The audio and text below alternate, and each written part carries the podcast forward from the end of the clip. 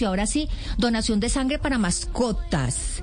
Y está con nosotros Sergio Moreno, él es médico veterinario y es especialista en medicina interna, él es docente también de la eh, de la Fundación Universitaria San Martín y vamos a hablar de este tema de la donación de sangre para mascotas.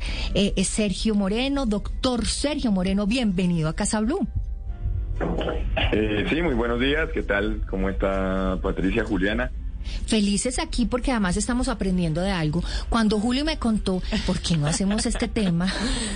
de donación de sangre para mascotas. Yo le decía, Julio, yo no puedo, o sea, no, tenía ni la menor idea que eso existía. Casi me regañan, Sergio. Me decían, no, pero averigüe bien. Y yo que sí, es verdad. Yo digo, Julio, pero entonces, ¿cómo así? Las mascotas tienen también A, B positivo o negativo. ¿Eso cómo funciona, Sergio? Eh, bueno, pues eh, eso funciona de la siguiente manera. Si tienen eh, una tipificación claramente como los seres humanos, no como positivo, sino cambia un poco la nomenclatura. Normalmente los, eh, los caninos los tenemos como DEA, DEA positivo, DEA negativo, según las pruebas que realizamos para tipificación. Normalmente los positivos como sangre universal, al igual que los gatos con la sangre tipo A, ellos sí son A, B y AB eh, dentro de su tipificación sanguínea. Ideal, obviamente, siempre en cada uno de los pacientes colocar el tipo de sangre específico. Aunque bueno, si hay temas, de, digamos, de emergencias, pues mm, digamos que si se necesita, pues habría que utilizar un tipo de sangre diferente en caso de emergencia, ¿no?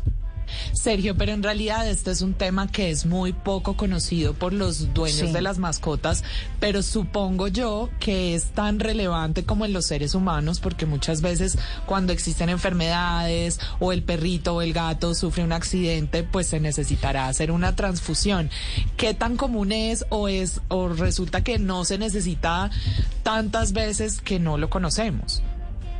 No, es muy común. Es decir, eh, si cogemos cada una de las clínicas veterinarias de Bogotá, que yo creo que hay más de 3.000, 4.000 clínicas de, veterinarias de Bogotá, eh, ah, constantemente, hablando solo de Bogotá, ¿no? A nivel nacional es otra cosa, constantemente se solicitan estas unidades. El tema es que eh, a veces no alcanzan la cantidad de unidades para la demanda, ¿sí? Mm. Pero es común muy, muy, muy común, porque como bien lo dices, no solamente se trata de, de, utilizar este tipo de, alternativa terapéutica para pacientes con traumatismos, que es común, sí, accidentes de, auto, o, una cortada. Una cortada. Una, cortada, sí, una cortada que comprometa, digamos, un vaso importante y el paciente pierda mucha sangre. Eso es el tipo de trauma, pero con respecto a infecciones, comunes, por ejemplo, con respecto a la picadura de las garrapatas, los hemoparásitos, y eso que seguramente eso lo tiene un poco más claro porque ustedes tienen mascotas, eh, infecciones, eh, cáncer, ¿verdad? Em, eh, digamos, intoxicaciones, conllevan a veces a realizar ese tipo de, de terapéutica. Sergio, para poder que exista pues una transfusión de sangre, tiene que existir una donación. ¿Cómo funciona eso de la donación? ¿Qué, ¿Y qué tan común es?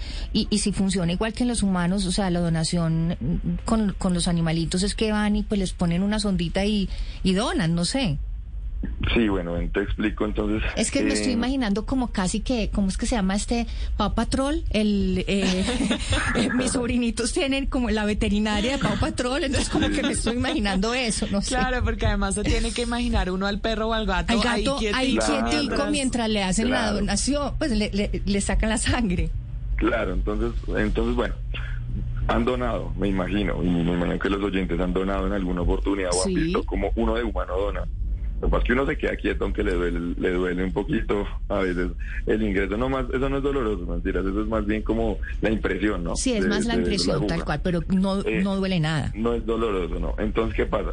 Normalmente los pacientes que, que se requieren para este tipo de, donaciones son, deben ser pacientes entre 1 a los 8 años de edad. Eh, los perros no deben tener menos de, 20, de 23 kilogramos y los gatos no menos de 4.5 kilogramos para poder ser donados. Obviamente no deben tener enfermedades infecciosas sí, es importante, o que estén convalecientes, recién salidos de un hospital, cosas así, ¿no? O sea, deben estar pues sanos en el momento de la, de la colecta. La colecta se hace de manera rápida, no dura más de 30, 40 minutos, eh, es indolora, eso es algo importante. los perritos, obviamente, y los gatos eh, se, preparan muy bien. Es un, es un proceso que se hace dentro del margen, digamos, de la limpieza que se tiene que, hacer para este tipo de, de colectas. Y pues bueno, ya, digamos que los pacientes tienen unos beneficios con respecto a la parte de su salud y es que permite que aumente la capacidad eh, respiratoria ventilatoria del paciente, permite que haya una renovación sanguínea y esto se traduce básicamente a, disminuir el riesgo de enfermedades cardiovasculares, eh, el riesgo de, enfermedades respiratorias, pues de alguna otra manera por el aumento de la capacidad respiratoria y también de, enfermedades eh, cerebrales. Entonces digamos que tiene muchísimos beneficios. Y, lo mismo que nosotros los seres humanos. Un perro puede donar entre 4 a 6 meses, igual que un gato. Para que ellos se queden quietos, se viene el dilema, es que algunos de estos pacientes, pues, eh, hay que, pues, colocarles algún tranquilizante, alguna sedación, ¿sí? Algo ligero, para que de pronto podamos trabajar, porque claramente ellos se van a mover, ¿no? Sí, yo no me imagino. Uy, yo no me imagino a Luna, la de mi hermana, sí, media hora quieta ahí, no, no me la ve. Pues no, no, no, no, pero usualmente cuando hablamos de que desde, digamos, 40 minutos, no es colectando, sino que es mientras se prepara, mientras, cierto, se alista, se limpia, o sea, es como el general, porque en sí las unidades se llenan rápido, sí. Sergio, por ejemplo, en la donación de sangre de humanos, si uno tiene un tatuaje, no puede donar y hay otras como prohibiciones o restricciones. En las mascotas, además de que tienen que estar sanos, ¿hay algún otro requerimiento, alguna otra como prohibición para, para donar sangre? Pues realmente, como en humanos, debería ser tal cual, ¿sí? Pero pues ya saben que... Eh, en cuanto a la, profundidad de investigación y, de todo el tema de, ese manejo científico que se, se, va desarrollando al día a día, pues hasta el momento no hay nada que diga que no se pueda realizar un perro, digamos que se le ha puesto un tatuaje en la oreja por postesterilización como lo hacen en, las campañas eh, con el Estado. ¿Sí? O sea, por el momento no, pero en teoría se debería tal cual como en seres humanos. Eh, Sergio, ¿qué tan, digamos, qué tanta sangre hay disponible para estas transfusiones en nuestro país? Mm, pues a nivel nacional hay, digamos que varias eh, empresas encargadas de esto.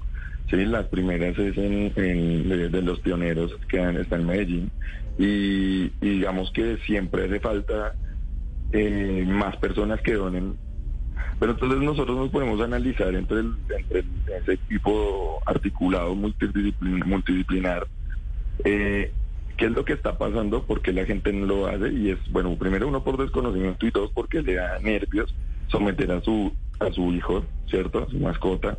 Les da pesar. les da eh, eh, nervios a las personas. A veces se abstienen de hacerlo, es más por temas de nervios, de que algo pueda llegar a pasar. ¿sí?